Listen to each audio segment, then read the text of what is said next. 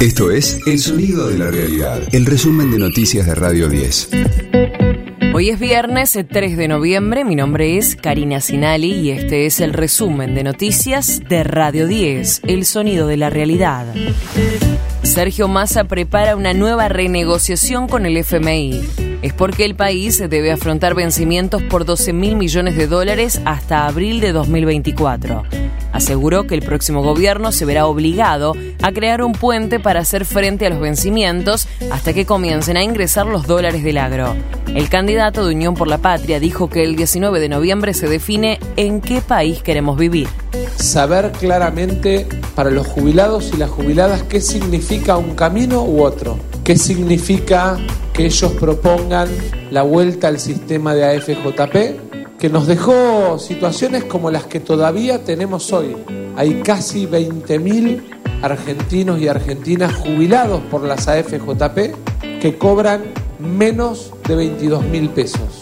Esa fue la jubilación que recibieron de las AFJP. Y es el modelo en el que creen, porque es el modelo de ajuste y de recorte de derechos para hacer cerrar las cuentas sin importar quién se cae en el camino.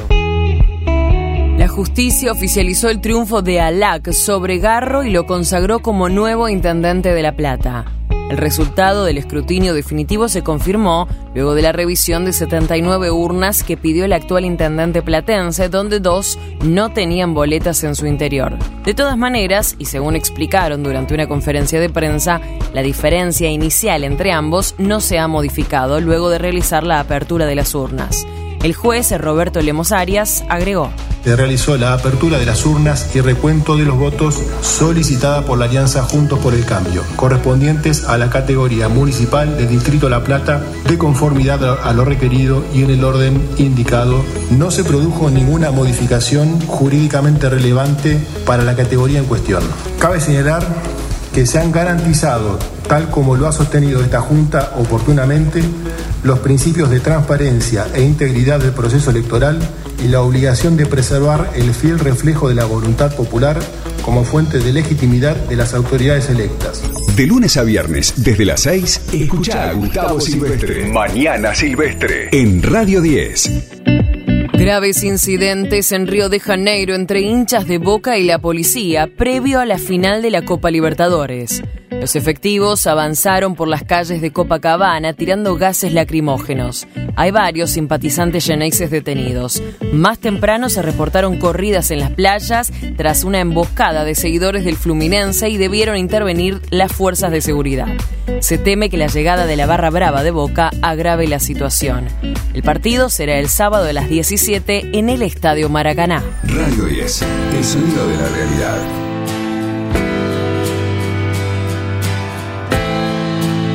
Con Now and Then, los Beatles le ponen el punto definitivo a su obra.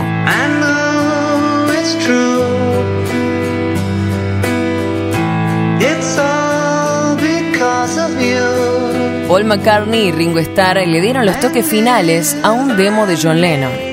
Con inteligencia artificial lograron separar y limpiar la voz y el piano de la grabación original que usaron como base para la versión definitiva.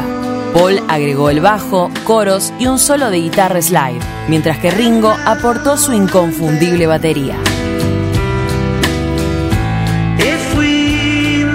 George Harrison se lo puede oír tocando una guitarra grabada en 1994, cuando hicieron el primer intento de rescatar la canción.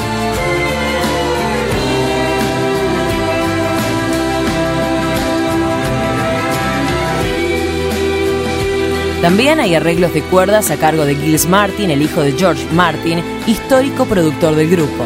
La canción estará incluida en la reedición del álbum Rojo y el álbum Azul, dos álbumes recopilatorios que recogen todos los singles editados durante su carrera.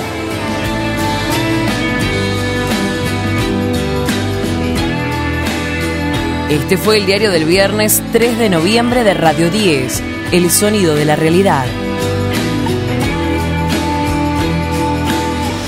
El resumen de noticias de Radio 10. Seguimos en redes y descarga nuestra app.